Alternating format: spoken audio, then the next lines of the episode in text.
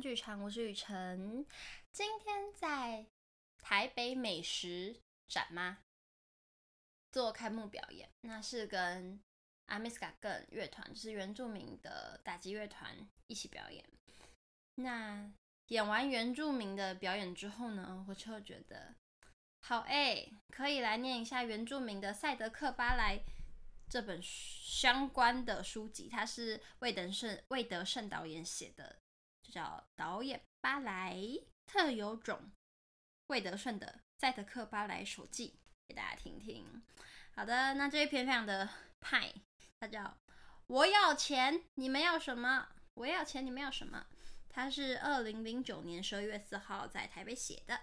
他说，在前往拍摄现场之前的早晨，我先与两家投资方代表一起吃早餐。这两家很早就持续与我保持密切联系，而他们也是我抱最大期望的投资商。可是，直到我们开始拍了一个多月，他们依旧没有表态确认，时常跟我说要在。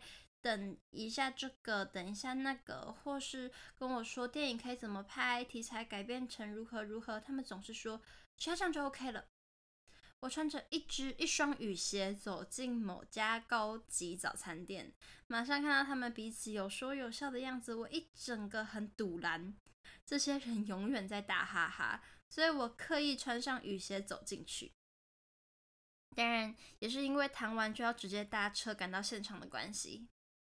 见了面，准备谈之前，他们先点餐，然后问我要吃点什么。我点了最便宜的咖啡配面包，他们点着名字一长串的高档食品，而且叽里呱啦补充着要加点其他配菜。我打从心里瞧不起这些人，我心想，钱也不是你的，只不过是当老板的守门员，竟然守得这么没人性。我现在已经没有耐心和这些人耗下去，也不想跟他们啰嗦。之前该。谈的早就谈了，该讲的早就都讲了。现在我也不知道该说些什么。我觉得这些就直接开门见山。我要钱，你们要什么？我说要什么就说出来，我有的全部都给你们，我没有的不属于我的也没有办法抢给你。你们到底要什么？我噼里啪啦讲完，他们愣在那里，不知道该说什么。我现在的薪水已经发不出来。但是我不能停，那你们现在要怎么办？啊，他说怎么样？我说完后，他们说事情没这么简单，还得评估。电影投资这东西是你们一辈子都评估不来的。我越讲越火大，我跟他们说，我就像是投名状里面的李连杰，为了把成功下来，我牺牲兄弟，牺牲尊严。我在众叛亲离的状况下，终于把成功下来了。而你们什么兵都不用出，只要站在我旁边就好。等我攻下城，你们先抢抢三天的粮食和女人。然而现在你们连站在我旁边都不肯，却要还要负责抢，这样对吗？当时你们从我有条件谈到没条件，现在我没有条件就用没有条件的谈法。我要钱。而你投资的部分，我保证收回；没回收的部分，我就赔给你。赚的你拿走，输的我赔给你。可是你们竟然还质疑我怎么赔？怎么赔？当然是用钱赔给你啊！我虽然没有明讲，但摆明了他们就是认为我没有钱可以赔给他们。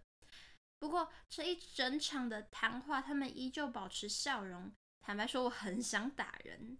很想直接翻桌走人，可是最后我还是很有礼貌的点头离开。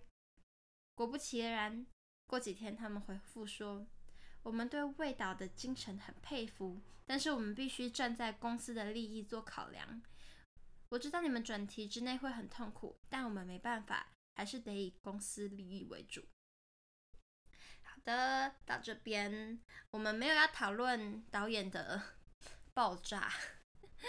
但是，嗯、我相信现在在做表演的大家，应该也多多少少都有在资金上面的挣扎和努力这件事情。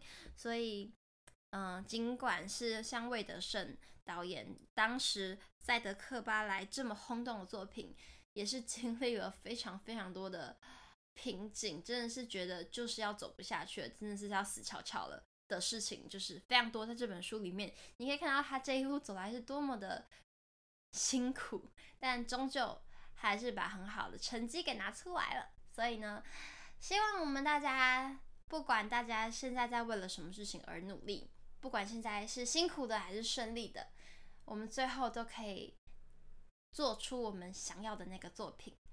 都能够给自己和投资人一个交代。今天的日更剧场就到这边，谢谢大家。